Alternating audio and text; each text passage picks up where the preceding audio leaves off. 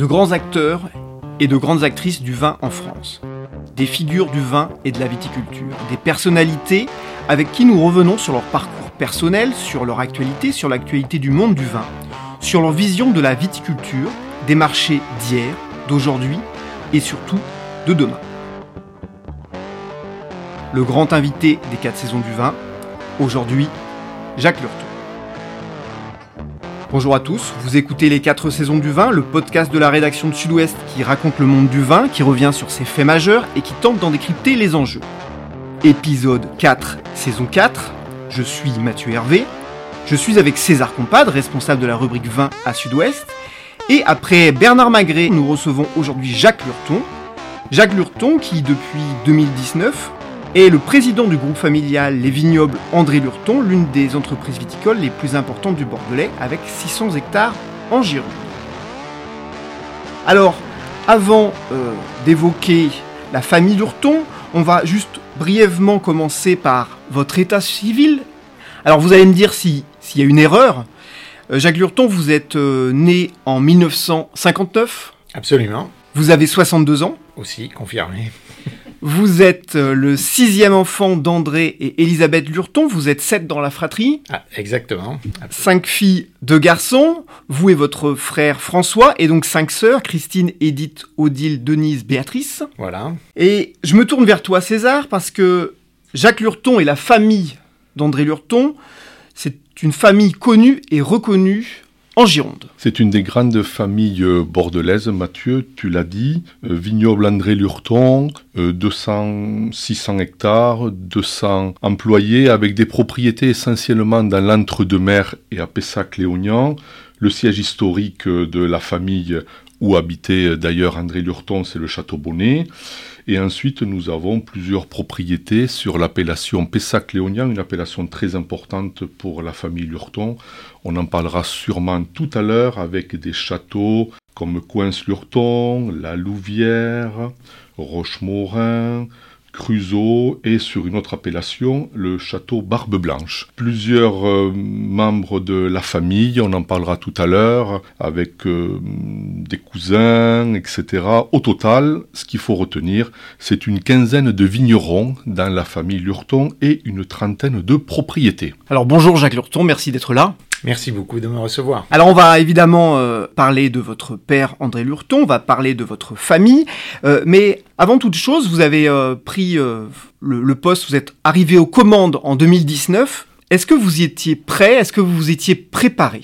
Alors, en 2012, il y a eu une restructuration des vignobles André Lurton qui a permis l'entrée au capital euh, d'un partenaire financier, entre autres euh, la filiale euh, investisseuse du Crédit Agricole, et d'une façon très minoritaire.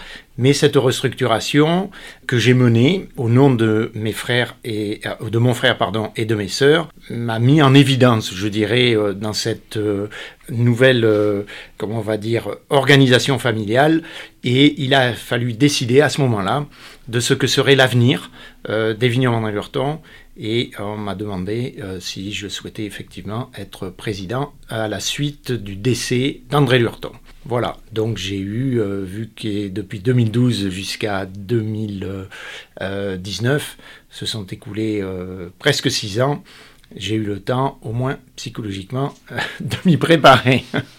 Alors on va revenir sur votre parcours, mais commençons par le début. Est-ce que vous pensiez que vous étiez destiné à faire du vin? Quand j'étais jeune, euh, euh, j'étais euh, beaucoup plus passionné par l'agriculture que par la viticulture. Je n'ai commencé à boire du vin qu'après l'âge de 20 ans à peu près, euh, notre papa euh, nous sortait du vin en permanence. On était dans un milieu du vin euh, et on baignait complètement dedans. Et je ne crois pas être tombé dedans comme Obélix dans la potion magique. au contraire, plutôt peut-être par rejet un peu de jeunesse, un peu familial. Mais surtout, moi, ce qui m'intéressait, c'était l'agriculture. J'aimais énormément l'élevage, la culture des plantes. J'étais très tourné vers la nature et je ne me voyais pas du tout destiné à faire du vin, mais plutôt à être un agriculteur. Alors, effectivement, ça permet d'évoquer euh, la figure de votre père, parce que dans beaucoup d'interviews, vous dites souvent, mon père était un paysan. Ah, absolument, absolument. Il faut quand même euh, remonter et refaire l'histoire un petit peu, puisqu'aujourd'hui, euh, je dirais, le brillant des, châteaux bordelais euh, euh, nous occulte complètement cette histoire qui n'est pas si vieille et qui a à peine 40 ans, où quand on remonte au Château Bonnet en 1953, quand notre papa prend cette maison en héritage, c'est une ferme. Il y a des animaux dans la cour, il y a des chevaux de trait, il y a des vaches, il y a des poules, des canards, et j'ai grandi au milieu d'une ferme. Notre papa était plus un agriculteur qu'un viticulteur. Il faisait de la luzerne déshydratée euh, pour l'alimentation animale, beaucoup plus qu'il l'avait de vignes à cette époque. Donc, effectivement, on peut le dire, l'origine Lurton est une origine viticole, effectivement, qui remonte à plusieurs générations, mais qui a toujours été conjuguée avec euh, une origine paysanne. César, qui était André Lurton si tu dois nous, nous le présenter? André Lurton, c'était une des grandes personnalités de la viticulture bordelaise, avec euh, deux volets. Le volet viticulteur, vigneron, qui a développé quand même au, fur et à mesure des années un, véritable empire viticole. Et un deuxième volet, c'était un homme engagé, c'était un syndicaliste, c'est un, un, viticulteur qui a beaucoup défendu la viticulture bordelaise dans de nombreuses instances. Et un de ses grands faits d'armes était d'avoir euh, finalement participé à la création de l'appellation Pessac-Léognan euh, il y a une vingtaine d'années maintenant, qui est devenue une, appellation phare où les vins se vendent relativement bien. Donc voilà, André Lurton, euh, c'est quelqu'un qui compte et qui comptera, je pense, dans, l'histoire de la viticulture bordelaise. Alors effectivement, Jacques Lurton, 1987. Euh, c'est une date importante, en tout cas dans l'histoire euh, de la viticulture bordelaise, c'est la création de l'appellation Pessac-Léognan. Et à l'origine, c'est votre père qui est le moteur. Oui, complètement. Et, même reconnu de tous les, euh, viticulteurs euh, de cette appellation comme le père fondateur, hein, vraiment, de l'appellation Pessac-Léonien. Euh, il a découvert cette région en 1965 avec l'acquisition du château La Louvière. Et on peut imaginer le vignoble bordelais dans les années 60. Ça n'a rien à voir, comme je le disais tout à l'heure, avec la situation actuelle. Il se passionne pour cette région et il motive aussi euh, tous les viticulteurs environnants de ce de Pessac, de Léognan, de toutes ces, de toutes ces communes euh, pour justement créer ce qu'on appelle une communale de Bordeaux, telles qu'elles ont été créées à, dans le Médoc, euh, à Margaux, à Pauillac, pour ne citer que cela. Et donc, du coup, il a vraiment créé et poussé et motivé tous ces gens à créer cette appellation et ça fait donc depuis 1987, vous voyez aujourd'hui, ça fait déjà euh, un certain nombre d'années. Alors, on va rester sur votre famille et là on va élargir même le spectre, parce qu'il y, y, a beaucoup de lurtons dans le vin. Il y a même un club, je crois, des, des ou une association, en tout cas, de, de, de cousins. Euh, vous présentez euh, parfois même vos vins euh, ensemble. César, je, je me tourne vers toi. Explique-nous un peu cette galaxie de lurtons quatre frères et sœurs autour d'André Lurton, on l'a évoqué tout à l'heure, donc euh, la branche des vignobles André Lurton, une autre branche euh, très importante qui est celle de Lucien Lurton, qui a eu dix enfants, avec de, nombreuses propriétés qui, je pense, évoqueront des, choses à nos auditeurs. Il y a les, les châteaux Camarsac, les châteaux Bousco, Ville-Georges, d'Esmirail, Climens, Durfort-Vivens, tout ça c'est une même famille avec également une société de négoce. Ensuite, euh, il y a deux autres frères et sœurs dont, les descendants ont également des propriétés et on, peut également citer euh, Pierre Lurton qui est une personnalité euh, reconnue du, du, vignoble bordelais qui a, qui a, son château Marjos et qui est également par ailleurs directeur de, des châteaux Cheval Blanc et, et Iquem. Donc voilà, c'est une galaxie et on dit souvent c'est peut-être la plus grande famille viticole bordelaise, en, tous les cas grande au, sens où, une grande partie de, de, des cousins finalement possèdent des propriétés. Alors juste pour expliciter cette anecdote, comment est née cette association euh, entre guillemets des, des alors elle est née en 2009, euh, un peu avant Vinexpo 2009, avec ma cousine Marie-Laure, qui possède Château de, de que vous avez mentionné, la Tour de Bessan à Margaux, qui est donc du coup de la branche Lucien Lurton. Nous nous sommes réunis tous les deux et avons évoqué euh, un, petit peu l'idée que ben, Lurton devenait une marque, un peu comme peut-être Moët Chandon, mais euh, pas, spécialement une marque commerciale, mais une marque attachée à différentes propriétés de vin. Et on s'est dit, eh bien, on va essayer euh, de fédérer les membres de notre famille autour de cette marque, en faire la promotion, et juste la promotion, simplement parler de nous, euh, d'une famille, et laisser chaque individualité, chaque prénom, faire sa propre publicité derrière ses propres marques lui, euh, ses propres propriétés. Voilà, on a lancé cette idée, ça a fédéré l'enthousiasme général, et du coup, Marie-Laure et moi-même, nous nous en sommes occupés, j'en avais la présidence, mais bon, ce n'est qu'un titre honorifique, mais, et on s'en est occupé jusqu'à encore très récemment, où j'ai passé le, relais au niveau président à mon cousin Marc Lurton, le frère de Pierre. C'était cette idée parce que euh, vous parliez, euh, César, euh, de la famille Lurton, qui est peut-être une des plus grosses familles, mais il faut le dire, je le crois, c'est la plus grande famille mondiale, on peut le dire, en nombre de personnes qui sont elles-mêmes dans le vin. C'est-à-dire, nous ne sommes pas sous la même société en famille, nous sommes quand même, vous l'avez mentionné, on est très exactement différents sociétaires, chacun a euh, géré sa propre affaire. Alors venons maintenant à votre parcours personnel. Comment êtes-vous devenu euh, un professionnel du vin? Par, euh, par défaut, si je peux me permettre de le dire ainsi, puisque comme je vous l'ai dit euh, au départ, je voulais être agriculteur. Et ça nécessitait de faire des études d'un certain niveau, et euh, un niveau que je n'ai pas réussi à atteindre, puisque je visais l'agro ou, ou l'agri à l'époque. On, est dans les années 80, hein, je commence à faire mes études après mon bac au tout début des, années 80. Et du coup, par voie de conséquence, n'ayant pas réussi, eh bien, je, commence un Duck B l'université de, Bordeaux et euh, n'ayant pas réussi à obtenir l'accessibilité euh, à l'agro ou à l'agri, et eh bien du coup je me suis euh, rabattu, je dirais, vers l'œnologie puisqu'il y avait une équivalence et, et, je suis parti à la fac de No et c'est vraiment pendant mes études que j'ai développé une vraie passion pour la fabrication du vin, je dirais. Euh, j'étais passionné de chimie, de physique, euh, et c'est effectivement tout un domaine euh, qui est celui de la production du vin et, aussi de la viticulture. Et c'est là qu'est née cette passion. Alors donc là, on est en 1983, si je ne m'abuse. Vous êtes diplômé d'onologie. Et là, vous décidez j'ai l'impression de prendre le large. Alors j'ai eu la chance pendant mes études de rencontrer et de me faire un de mes meilleurs amis, qui est toujours aujourd'hui un de mes meilleurs amis, un Anglais, euh, qui était venu aux études d'œnologie parce que son papa avait acheté une propriété à Bergerac, et qui m'a dit à la fin de ses études, euh, bon mais Jacques, euh, moi je pars en, en stage en Australie. Alors ça m'a complètement ébloui et je me suis dit, waouh, il faut que j'y aille moi aussi. Alors j'ai demandé à papa s'il avait des contacts. Mon papa avait fait un voyage en Australie en 1972 et en avait ramené deux cartes de visite. Et j'ai écrit aux deux cartes de visite euh, de papa, une qui s'est perdue avec une longue histoire, et puis une autre qui m'a répondu. Et j'ai donc été accepté pour aller faire un séjour euh, de vinification en Australie. Alors César, je me tourne vers toi et puis ça va permettre à Jacques Lurton de répondre. Euh, quand on connaît euh, ou quand on connaissait euh, André Lurton, le fait qu'un de ses fils parte de la propriété où il était peut-être destiné à travailler, est-ce que tu penses que c'est une nouvelle qu'il a accueillie avec intérêt? André Lurton, c'était quelqu'un qui aimait avant tout Bordeaux. Hein.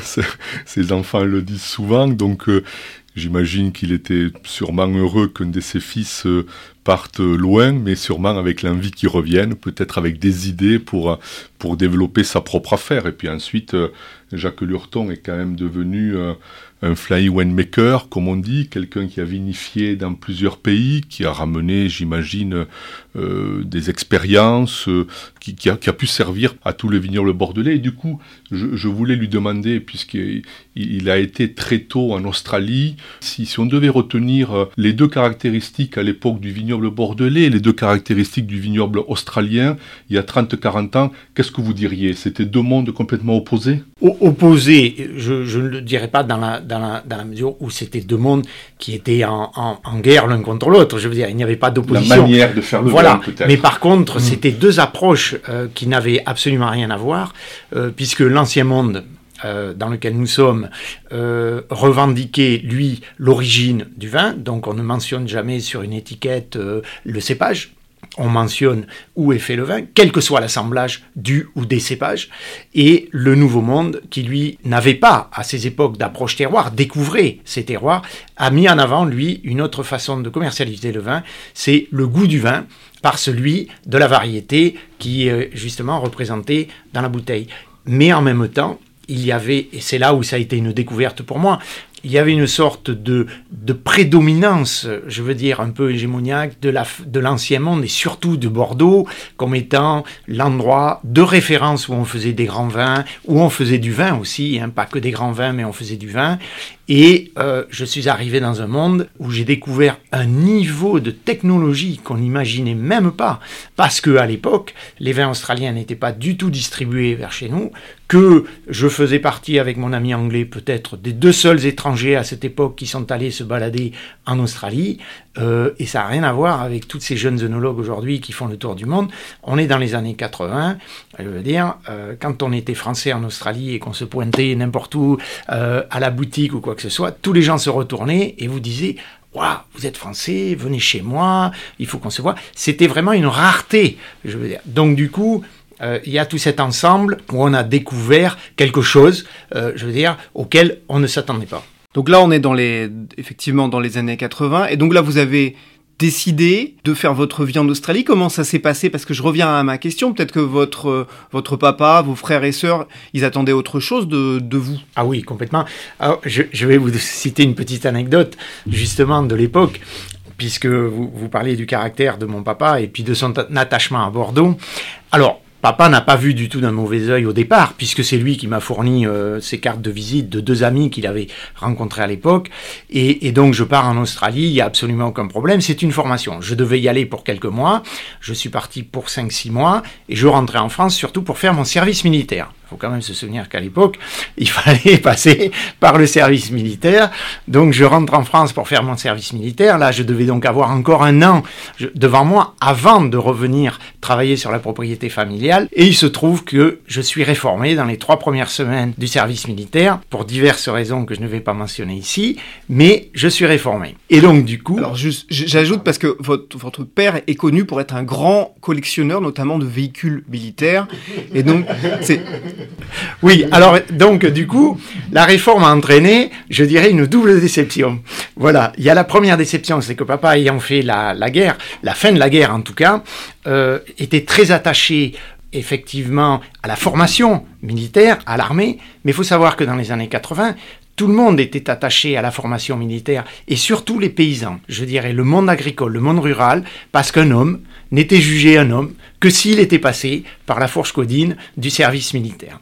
Voilà. Et du coup, donc j'annonce à papa que premièrement, je suis réformé. Donc première déception parce qu'il dit, ouais, mon fils, euh, il va passer pour qui auprès des gens de l'agriculture? Et puis deuxièmement, je lui dis, bah, du coup, je repars en Australie puisque on avait prévu un an devant soi euh, où je ne travaillerai pas encore pour toi. Et du coup, je repars en Australie. Et alors là, il a été effectivement un peu surpris, un peu choqué, mais bon, euh, néanmoins, un an après, je revenais euh, et je commençais à travailler pour lui. Alors la, la suite des événements euh, pour vous, c'est une, une activité en fait de, de conseil au début, c'est ça hein? Absolument.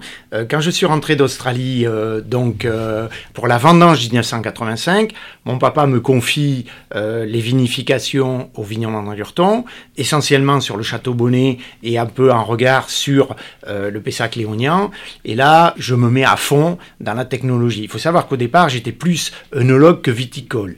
Donc, je me mets à fond dans la technologie de l'œnologie euh, j'y apporte énormément de choses que j'avais vues dans ce nouveau monde de, de l'Australie.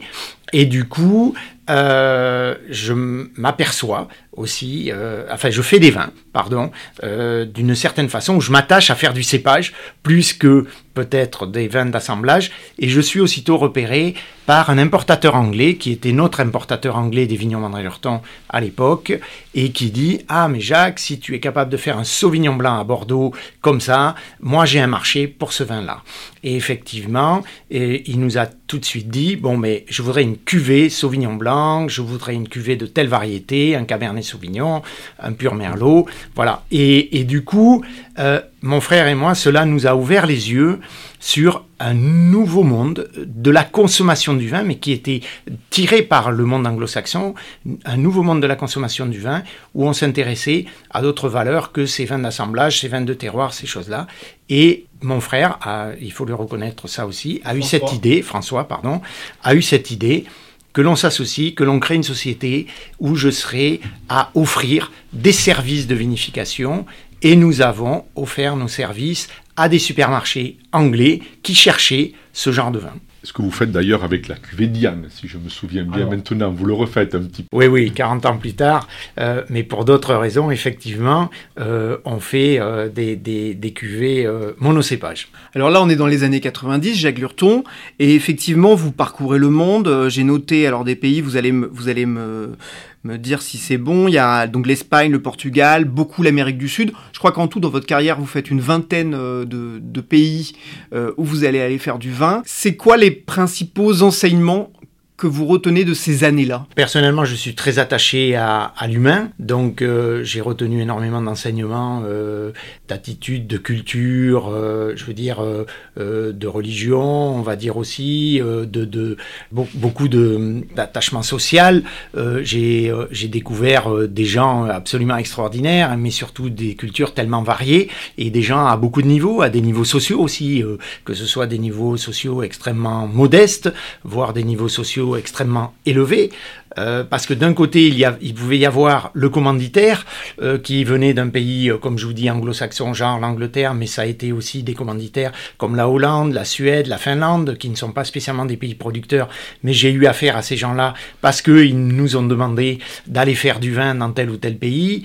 et puis quand vous découvrez un pays comme la Moldavie en 1991, qui vient juste de prendre son indépendance, qui est une sous-région de la Roumanie, mais complètement annexée à l'ex-URSS, vous trouvez un pays dans des conditions exsangues, euh, euh, qui a essayé de récupérer un petit peu quelques petites parties euh, de cette ex-URSS pour s'équiper, et, et, là vous êtes, je veux dire, dans un monde qui est tellement éloigné de celui dans lequel on vit et de celui dans lequel on pourrait aller, parce que si au même moment on consulte aux États-Unis ou en Australie, dans des pays extrêmement modernes, vraiment on est dans une opposition, on ne peut pas dire plus extrême, en termes de richesse, en termes de technologie, euh, et, donc, euh, ça a été des expériences, je dois dire, absolument incroyables.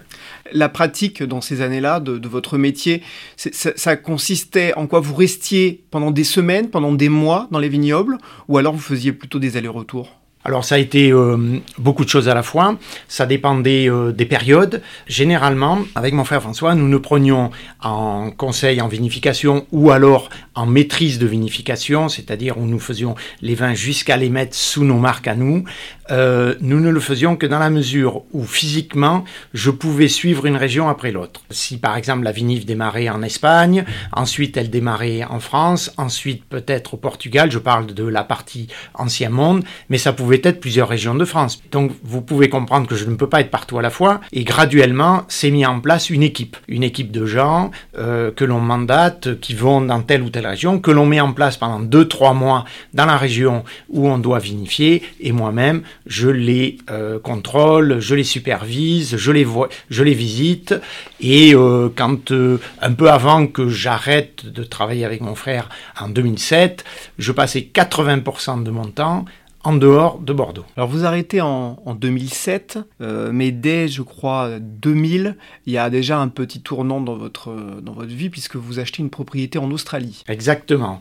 Euh, en 2000, euh, malheureusement, nous avons cédé une très belle propriété, entre autres le château de Cloufourté à Saint-Émilion, et enfin cédé par notre papa et son frère, hein, Lucien, mais cela nous a permis financièrement de, de, recevoir une petite partie, et du coup, j'avais décidé d'investir cette somme dans ce pays dont je n'ai cessé de rêver et dans lequel je n'ai cessé d'aller depuis 1985 tous les ans, pendant toutes mes vacances, je suis allé systématiquement de retour en Australie et j'avais même initié une petite importation de bouchons en Australie à l'époque, euh, qui a suivi, grâce à l'argent généré par cette importation de bouchons, par de l'achat de raisins. J'ai commencé à créer une petite marque que l'on vendait avec mon frère François, ce qui faisait que tous les ans, je passais par l'Australie d'une façon ou d'une autre, mes tours du monde, on peut dire, puisque c'était ma façon de voyager. Et donc, euh, grâce à à cet argent, eh ben, j'ai décidé de m'acheter une propriété en Australie et d'y créer un vignoble. Et comment vous étiez organisé? C'est extraordinaire quand même d'avoir un vignoble en Australie. Je ne sais pas s'il y a d'autres producteurs euh, bordelais qui y sont. Euh, comment vous faisiez? Aller-retour? Dans notre, dans mon organisation dont je vous parlais, qui était nécessaire, je veux dire, avec beaucoup de gens, en 2000, la physionomie, on va dire, de la structure Jacques et François Lurton, qui s'appelait JFL, donc a changé, puisque ça a démarré au tout début, des, à la fin des années 80, puisque c'est en 88 que l'on a démarré cette société, puis au début des années 90 par ce qu'on appelait le flying winemaking, c'est-à-dire euh, l'œnologue volant. Et là, euh, on, allait faire euh, des petites vinifs un peu à droite à gauche, mais pour le compte de quelqu'un. À partir des années 93, mon frère et moi-même, nous décidons qu'après avoir découvert toutes ces régions du monde ou tous ces pays, eh ben, ça serait bien de capitaliser justement sur tout ça. Et nous essayons graduellement d'investir notre argent dans de l'achat de propriété. Donc en 2000, euh, quand se présente cette euh, situation où je vais avoir en plus à gérer une propriété en Australie, nous sommes déjà, François et moi, propriétaires d'une cave et d'un vignoble en Espagne, d'une cave et d'un vignoble en Argentine, d'une cave et d'un vignoble au Chili, d'une cave et d'un vignoble en Languedoc-Roussillon, d'une grosse affaire, d'une grosse structure de négoce basée dans la région bordelaise. Voilà. Donc euh, nous avons déjà à ce moment-là, si vous voulez, des employés, des affaires qui, fonctionnent, avec une structure de société, que ce soit de la direction, que ce soit aussi de l'administratif, toutes ces choses-là. Donc euh, vous passez votre vie dans les avions, en fait. Si on mais c'est ce que je disais. Je passais ma vie dans les avions. Mais pour répondre à la question, euh, je m'étais organisé pour au moins, je faisais beaucoup d'allers-retours avec l'Amérique du Sud, à l'époque quasiment une fois par mois, mais trois fois par an, je faisais un tour du monde. Donc je partais de, France, je, je, partais en Amérique du Sud, d'Amérique du Sud en Australie, d'Australie de retour en France. Voilà. Donc, et dans ces trois voyages, eh ben, je passais par l'Australie, où là j'ai mis en place, dès le départ, une vraie structure avec un manager, quelqu'un qui supervisait. Et il faut savoir que euh, l'Australie est un pays extrêmement moderne, très développé, euh, avec des gens d'une très grande confiance, et que ça n'avait rien à voir avec, euh, je dirais, l'Amérique du Sud, où là, il fallait avoir énormément de vigilance et de présence. Par contre, en Australie, la délégation est entièrement possible, et ça ne gêne pas du tout un investisseur étranger, parce qu'il peut rester à distance. Donc là, ce, vignoble en Australie, c'est Kangaroo Island, hein, c'est ça? C'est sur une île qui se situe à 200 au sud d'Adélaïde et à 14 km de la côte qui s'appelle Kangaroo Island. Ça ressemble à quoi alors d'être producteur en Australie En deux mots, des kangourous dans les vignes? Oui, parce que parce qu'ici, je dis toujours, euh, nous, on a nos challenges, ils sont euh, cryptogamiques et on a des problèmes avec euh, le mildiou, l'oïdium, voire des insectes comme la cicadelle. et là-bas, mes problèmes, eh bien, puisqu'il n'y a pas de maladie quasiment pour la vigne, ben, mes problèmes, ce sont plutôt les opossums, qui sont un gros raton qui vient manger les vignes, ce sont les kangourous, ce sont les wallabies et ce sont les oiseaux, puisqu'il faut mettre des filets sur les vignes. Donc, vous voyez, les problématiques sont pas du tout les mêmes. Euh, mais euh, la vie en Australie, euh, enfin, ça n'a rien à voir avec ici. je veux dire, on est très très loin de la façon de vivre ici, de la complexité que l'on a mis dans notre vie ici aussi. L'anglo-saxon est quelqu'un d'extrêmement rationnel, qui va droit au but, qui simplifie les choses, qui sait fermer des portes très rapidement et oublier le passé. ici, tout est empreint de notre historique, on vit avec, on n'arrive plus à s'en séparer, on a créé un système social d'une complexité ahurissante. Euh, je veux dire, on, se prend les pieds dans le tapis toute la journée en Europe, euh, alors que là-bas, c'est la fluidité, la facilité. Euh, voilà. Quel type de vin vous faisiez sur la propriété Dites-nous. Alors, quand j'ai planté donc ma vigne en l'an 2000, je me suis tout de suite, j'ai tout de suite mis plusieurs variétés. je me suis intéressé, peut-être selon la façon dont on a toujours monté les affaires avec mon frère François, à une région pionnière c'est-à-dire une région qui n'était pas découverte. Je ne suis pas très mainstream, enfin, c'est-à-dire euh, courant en général. Je ne m'intéresse pas beaucoup aux choses, euh, si, au blockbuster, à tout ce qui intéresse la majorité. J'aime bien trouver des choses un peu à moi. Et là, du coup, je me suis intéressé à ce secteur qui est cette île que j'avais découverte, euh, qui est magnifique mais qui avait très peu de viticulture, voire 3-4 vignobles à l'époque, mais j'ai senti un vrai potentiel.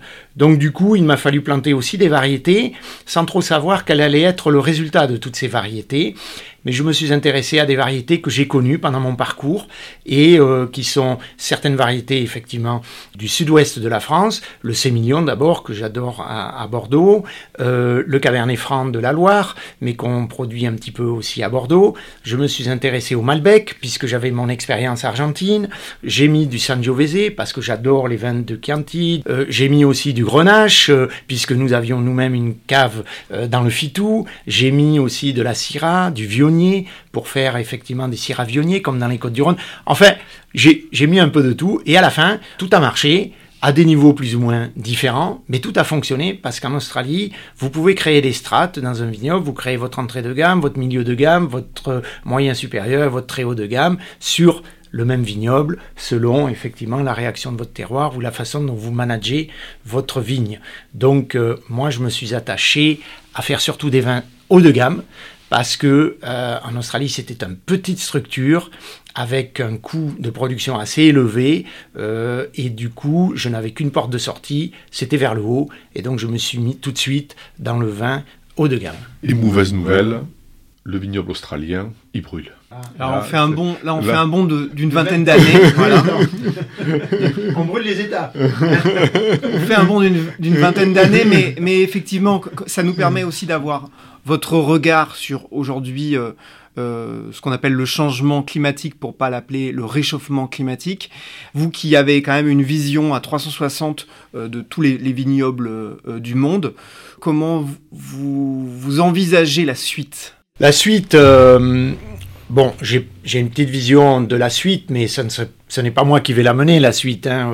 À mon âge, je veux dire, je passerai facilement le flambeau. Néanmoins, euh, il faut reconnaître que les conditions ne sont pas simples, ne sont pas faciles. On parle plus de changement climatique que de réchauffement, mais les deux vont ensemble, puisque le réchauffement entraîne un changement. Donc, euh, il y a effectivement une nouvelle difficulté, un nouveau challenge qui se pose, euh, je veux dire, à la viticulture d'aujourd'hui.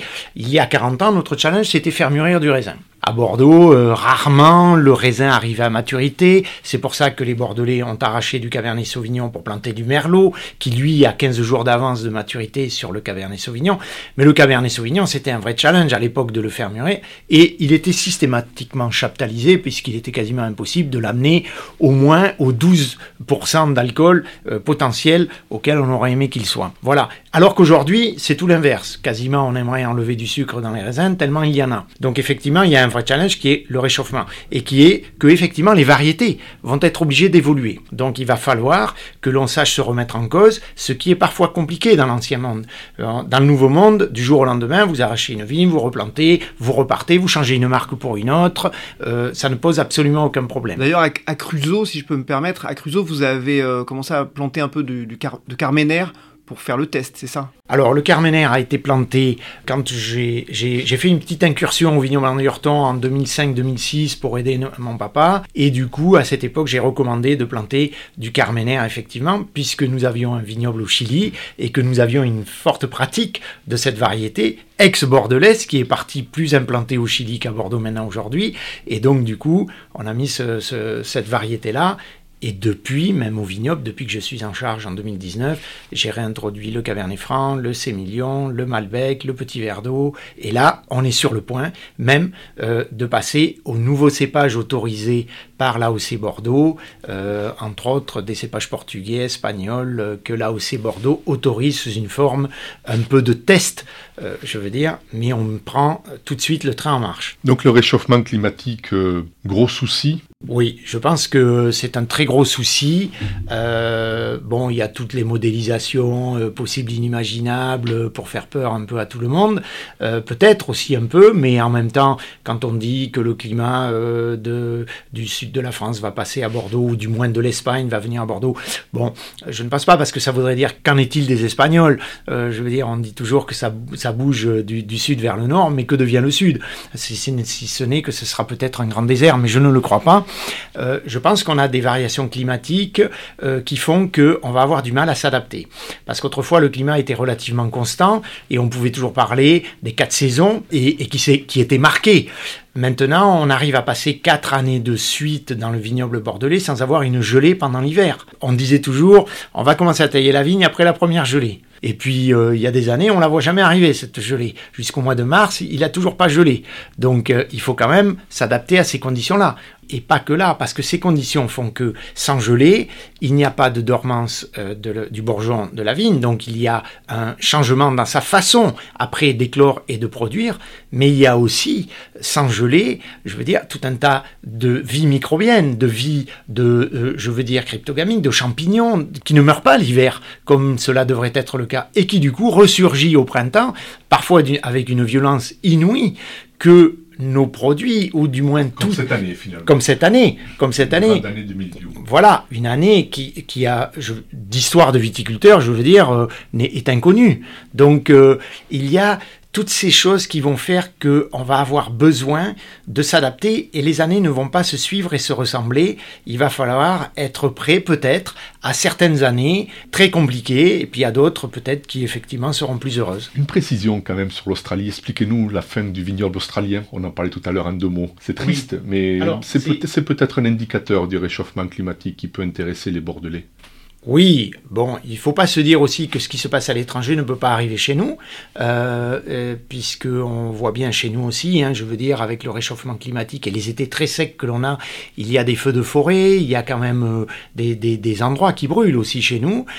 mais en Australie, il y a eu ces feux sur la fin de l'année 2019, sur la partie, la côte est de l'Australie, qui, ont détruit ces feux des quantités astronomiques de bois, mais surtout de parcs nationaux bon, qui reverront le jour dans un millier d'années, dans, ou, moins dans 200 ou 300 ans peut-être. Et, malheureusement, notre île a été très impactée parce que c'est une île qui est euh, formée à plus de 30% de parcs nationaux et qui à 70% est boisée. Donc euh, l'île de Kangaroo Island a été touchée par les feux complètement euh, par sa partie ouest et graduellement le feu a traversé toute l'île sur à peu près 70% de la surface de l'île et je me trouvais être quasiment au bout, je dirais, de la, du, feu, vers là où il a été arrêté.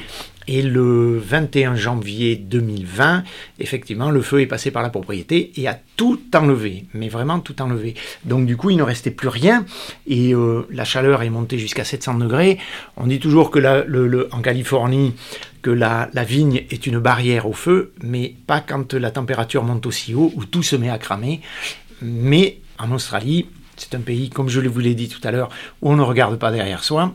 Et donc du coup, on a tout nettoyé, l'armée est venue, on a eu une aide, mais c'est juste ahurissant la solidarité australienne, on a eu une aide incroyable, on a tout nettoyé, tout remis en ordre, et du coup, on a essayé de faire repartir, d'essayer de voir ce qui pouvait repartir de la vigne en la coupant en ras du sol et en laissant le pied repartir par lui-même ce qui est le cas. Et cette année, on relance 4 hectares sur cette petite propriété de 11 hectares. On relance 4 hectares cette année. C'est une coïncidence euh, tragique, mais dans votre vie personnelle, finalement, vous aviez pris déjà un virage de retour en France à ce moment-là? Oui, mais néanmoins, euh, sans me détacher de cette région australienne. Alors j'avais déjà fait rentrer un investisseur à l'époque, euh, il y a six ans, à mon capital, ce qui me permettait moi déjà de prendre un peu de distance vis-à-vis de cette propriété. Néanmoins, comme c'est du de l'investisseur silencieux, je reste toujours, euh, je veux dire, en charge de cette propriété. Mais j'ai eu la chance en 2000 11 de, de trouver un Nord-Américain euh, très éduqué, je dirais, avec beaucoup de formation, qui est venu vivre sur l'île de Kangaroo Island pour y euh, faire grandir ses enfants avec son épouse. Et donc, du coup, euh, je l'ai formé et il est devenu, je veux dire, presque meilleur que moi, au moins dans le management de la propriété du vignoble. Il a toujours certainement besoin de ma pathologique, mais néanmoins, c'est quelqu'un sur qui je peux me reposer, qui vit ce vignoble comme s'il était à lui, et je n'ai j'ai cette chance, c'est que euh, depuis mars, le 15 mars 2020, quand je suis rentré en France, avant le premier confinement, je n'ai pas pu y revenir. Et malgré tout, ça fonctionne extrêmement bien parce qu'on a réussi à trouver une nouvelle façon de travailler. Ça fonctionne, mais vraiment presque mieux qu'avant, je dirais. Alors revenons justement en France avec votre expérience. Comment vous regardez Bordeaux aujourd'hui? Je regarde euh, déjà avec euh, énormément d'attachement parce que Bordeaux, c'est quand même... Euh, on va parler de la région de Bordeaux. Hein. il y a Bordeaux-la ville, effectivement, qui est une ville magnifique, mais il y a aussi cette région cette région où j'ai grandi, hein, puisque euh, j'ai toujours officiellement habité dans la région bordelaise. J'habitais dans la campagne à côté du village de Grézillac où nous sommes nés, euh, mais j'ai toujours vécu ici. J'y ai mes amitiés, mon tissu amical aussi, et donc du coup j'ai beaucoup d'attachement pour cette région. J'ai beaucoup d'attachement aussi euh, pour l'entre-deux-mer où j'ai vraiment mon cœur. je dirais, c'est une région que qui me passionne vraiment et euh, donc aujourd'hui, je regarde Bordeaux avec euh, euh, une certaine passion, une certaine considération affective, mais en même temps, je regarde ce métier du vin de Bordeaux, dans lequel je me suis imprégné un peu plus depuis deux ans et demi, mais que je voyais un peu de loin, je ne le vivais pas de l'intérieur. J'ai beaucoup d'amis qui sont dans le monde du vin et souvent je m'amusais un peu de les voir vivre euh, et d'être un peu un milieu un peu fermé où ils vivent un peu entre eux. Je regardais tout ça euh, d'un œil amusé et maintenant je suis dans le bain, je suis avec eux, euh, je vis avec eux, il faut que je m'initie à ces codes aussi, à cette façon de fonctionner de Bordeaux, néanmoins je reste toujours avec ma vision externe, ma simplicité euh, je dirais, anglo-saxonne et surtout en permanence avec euh, euh, ma vision de, comment on va dire, de fluidité. J'aimerais que les choses aillent souvent plus rapidement. Mais du coup, Bordeaux devient has pour être clair, quoi. On, tourne un peu autour du pot, donc le nouveau monde, le, nouveau monde va nous damer le pion et, et Bordeaux est en perte de vitesse ou pas? Bordeaux, à mon avis, a intérêt à faire très très attention. Parce que moi, je compare Bordeaux aujourd'hui à euh, la situation d'une grande ville comme Paris, où se côtoient la pauvreté et la richesse. Aujourd'hui, à Bordeaux, on n'est pas loin d'avoir des, SDF dans les vignes, et alors qu'on côtoie aussi euh, des gens avec énormément de richesse. Moi, personnellement, qui suis et je me considère comme un paysan, je suis un enfant de l'entre-deux-mer. Euh, quand je vais euh, sur la rive gauche et dans des endroits plus prestigieux, je revais mon petit costume, je dirais, plus prestigieux, mais néanmoins, je n'oublie jamais cette région du Bordeaux générique en rouge et qui est aussi celle entre-deux-mer en blanc, mais qui est le Bordeaux générique, qui est un océan dans lequel très peu de gens arrivent à surnager. Et je pense que euh, si Bordeaux ne, ne, fait pas attention au fait que ben, la richesse euh, doit aider la pauvreté d'une certaine façon, hein, mais si on ne fait pas attention à ça, si on ne fait pas attention à ce que ceux qui gagnent, je veux dire, financent peut-être parfois plus que ceux qui ne gagnent pas, euh, pour aider l'image globale de Bordeaux, que la locomotive ne se sépare pas des wagons, parce que moi personnellement, je me dis toujours, on est à la veille peut-être d'une révolution, et comme on a vu aujourd'hui des gilets jaunes des gens qui sont en train d'essayer d'exister socialement, euh, qui ont été un peu déconsidérés. On pourrait très bien avoir les gilets jaunes de la viticulture. On pourrait retrouver ce que l'on a vécu dans les années 60, 70, quand il y y avait euh, le négoce qui ne fonctionnait pas, les viticulteurs qui cassaient tout et qui, venaient euh, décharger du lisier devant les préfectures ou qui alors allaient euh, chez les négociants pour ouvrir les cuves. Alors je ne dis pas qu'ils ne vont pas aller chez les négociants aujourd'hui, mais je ne me demande pas si un jour ils ne vont pas s'approcher des propriétés un peu prestigieuses, justement, pour faire comprendre qu'il faut maintenir une solidarité.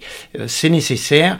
Les pays riches s'occupent des pays pauvres, c'est nécessaire, et je pense qu'il est nécessaire à Bordeaux de retrouver ce qui a fait le Bordeaux d'autrefois, une image commune, que l'on parle le même langage, que l'on soit ensemble derrière les problèmes, qu'on les vive ensemble. Ça ne veut pas dire de l'assistanat et d'essayer de maintenir quelqu'un qui ne fait rien pour le système, mais c'est d'essayer de maintenir un tissu euh, et de maintenir un cadre de vie euh, qui est celui de tous.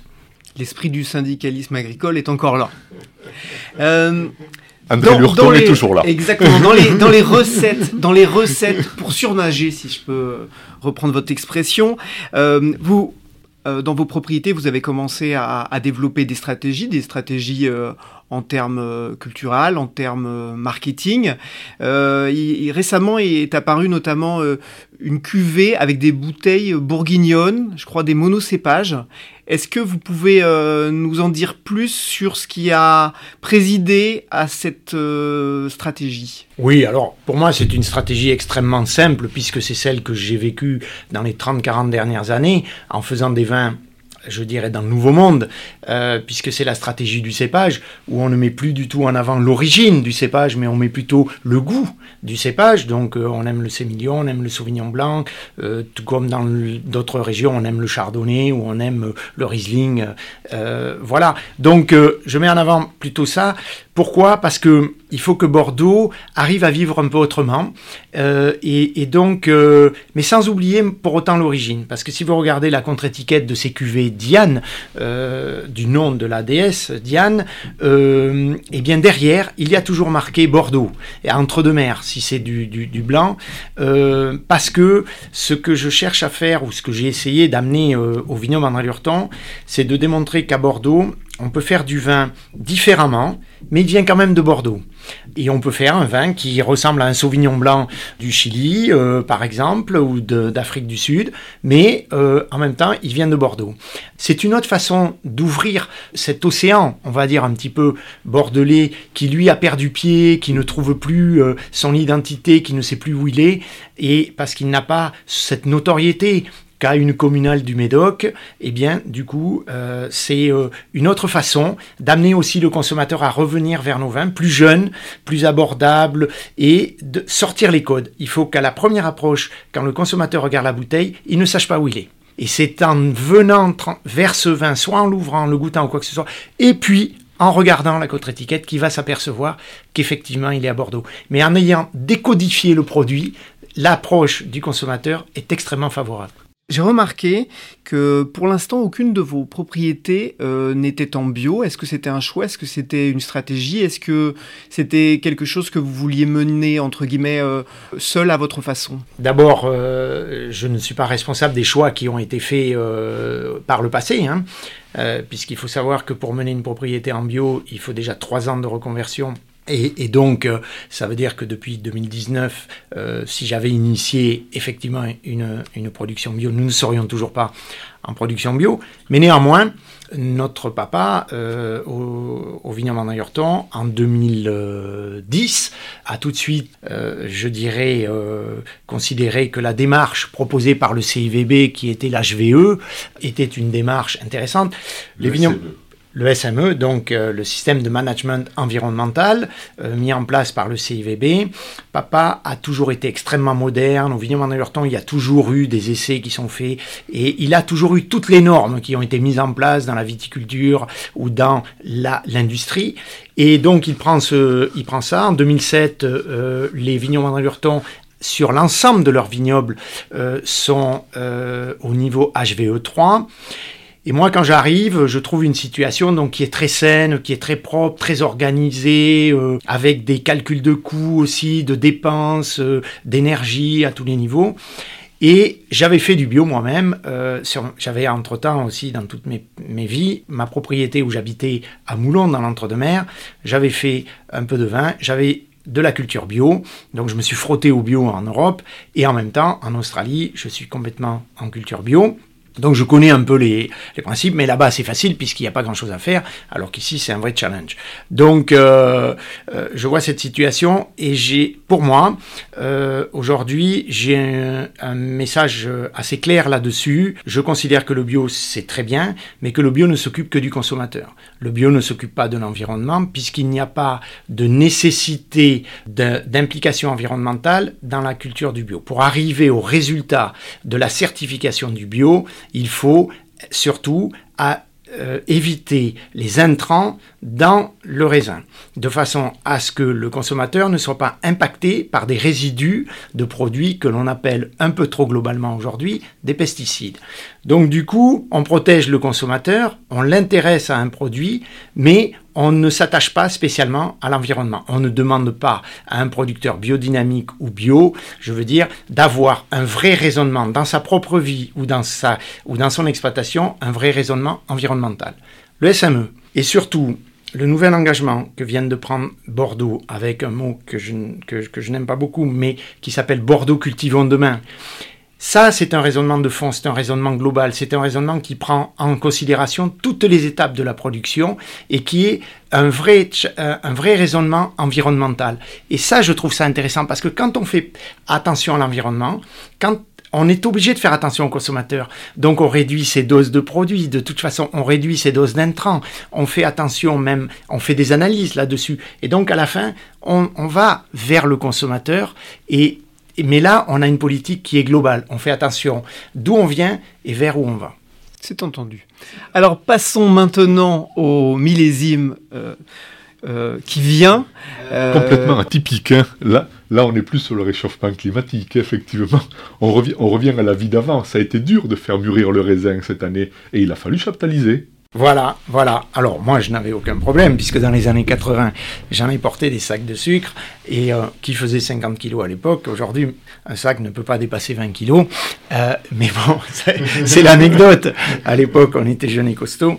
Euh, et bon, cette année, une année où effectivement, on se serait cru, euh, pour quelqu'un comme moi qui l'a vécu, reparti en arrière euh, dans les années 80 euh, peut-être, début 90, avec une année où il y a eu beaucoup de difficultés à faire mûrir le raisin, parce que l'été a été très froid, hein, tous les vacanciers doivent s'en souvenir, et en même temps, une année d'un très très gros challenge de de lutte contre les maladies, puisqu'il y a eu une pression du milieu, on en parlait, qui a été phénoménale et même inconnue euh, de, mémoire de viticulteurs. Donc cela a entraîné aussi beaucoup de présence dans la vigne, beaucoup de tracteurs, beaucoup de traitements, de choses comme ça. Donc que l'on soit bio, que l'on soit euh, non bio, euh, ou, entre les deux, la lutte a été la même, de toute façon. Et on s'attendait au pire effectivement, et tout le monde commençait à comparer ça à un millésime comme 2013, qui a été un des millésimes les plus faibles de la décennie précédente. Mais, il s'est passé euh, le phénomène que eh bien, les merlots, on a réussi à les amener un peu à maturité, puisque c'est un cépage un peu précoce. On va parler que du rouge pour l'instant. Et puis, les cabernets est arrivé cet été indien absolument incroyable, puisque ça fait quasiment quatre semaines qu'il fait beau à Bordeaux, à part aujourd'hui. Mais il fait beau tous les jours et ceci a permis d'amener les cabernets à maturité. Alors il y a une différence entre la maturité de la peau qui elle nous intéresse pour obtenir un grand vin et la concentration en sucre qui elle est un paramètre, je veux dire, moins important pour la qualité finale et qui peut être ajusté effectivement cette année et elle l'a été par la chaptalisation. Donc les premières impressions, euh, Jacques Lurton, sur ce millésime euh, Alors en blanc, puisque nous sommes de très gros producteurs de vin blanc, que ce soit dans l'entre-deux-mer ou à Pessac-Léognan, je peux vous dire qu'on a fait des blancs avec sur l'acidité, euh, comme le cépage majoritaire de nos, de nos vins blancs et le Sauvignon blanc. Il faut savoir que le Sauvignon blanc adore la sous-maturité. Donc euh, c'est là qu'il est le plus expressif parfois, euh, que les arômes s'expriment le mieux, et, surtout s'il y a une forte acidité pendant la vinification, pendant la fermentation. Donc on a sorti des vins qui sont euh, plus que de très bonnes factures. Je pense que le millésime 2021 va faire partie de ces millésimes blancs qui vont avoir une capacité de vieillissement extraordinaire, que ce soit sur Pessac-Léognan ou euh, dans l'entre-deux-mer où on va faire des produits très exubérants, très aromatiques, bien meilleurs, il faut le dire, déjà en niveau aromatique que l'an dernier, en 2020. Et puis, en rouge, eh bien, euh, c'est extraordinaire de trouver des vins d'une telle élégance, avec beaucoup de tension. On se, on, se croirait peut-être un petit peu sur les vins de la Loire, voyez, où on retrouve des vins qui ont une belle vivacité, qui eux vont avoir aussi cette capacité de vieillissement. Et je pense que c'est une année euh, qu'il va falloir regarder de très près Et, je voudrais faire un petit clin d'œil à tous nos amis euh, critiques, dégustateurs, euh, dont vous faites partie aussi, César, parce que c'est une année où vous allez pouvoir vous amuser à dénicher toutes les pépites. C'est une année de terroir. Il va falloir identifier ceux qui l'ont. Et c'est une année de vinificateur. Et donc aussi identifier ceux qui ont réussi à faire le grand vin cette année. Une année de terroir, de pépites, de vinificateurs. Merci Jacques Lurton. Merci infiniment. Merci à vous auditeurs pour votre écoute et votre fidélité. Si vous avez aimé cet épisode, n'hésitez pas à nous le dire et à le partager autour de vous. Vos retours, suggestions sont toujours précieux. Et pour ne rien manquer des 4 saisons du vin, abonnez-vous sur Spotify, Apple Podcasts, Google Podcasts ou votre plateforme d'écoute habituelle. À dans 15 jours, portez-vous bien et d'ici là, rappelez-vous, le meilleur vin n'est pas nécessairement le plus cher, mais celui qu'on partage avec modération et responsabilité.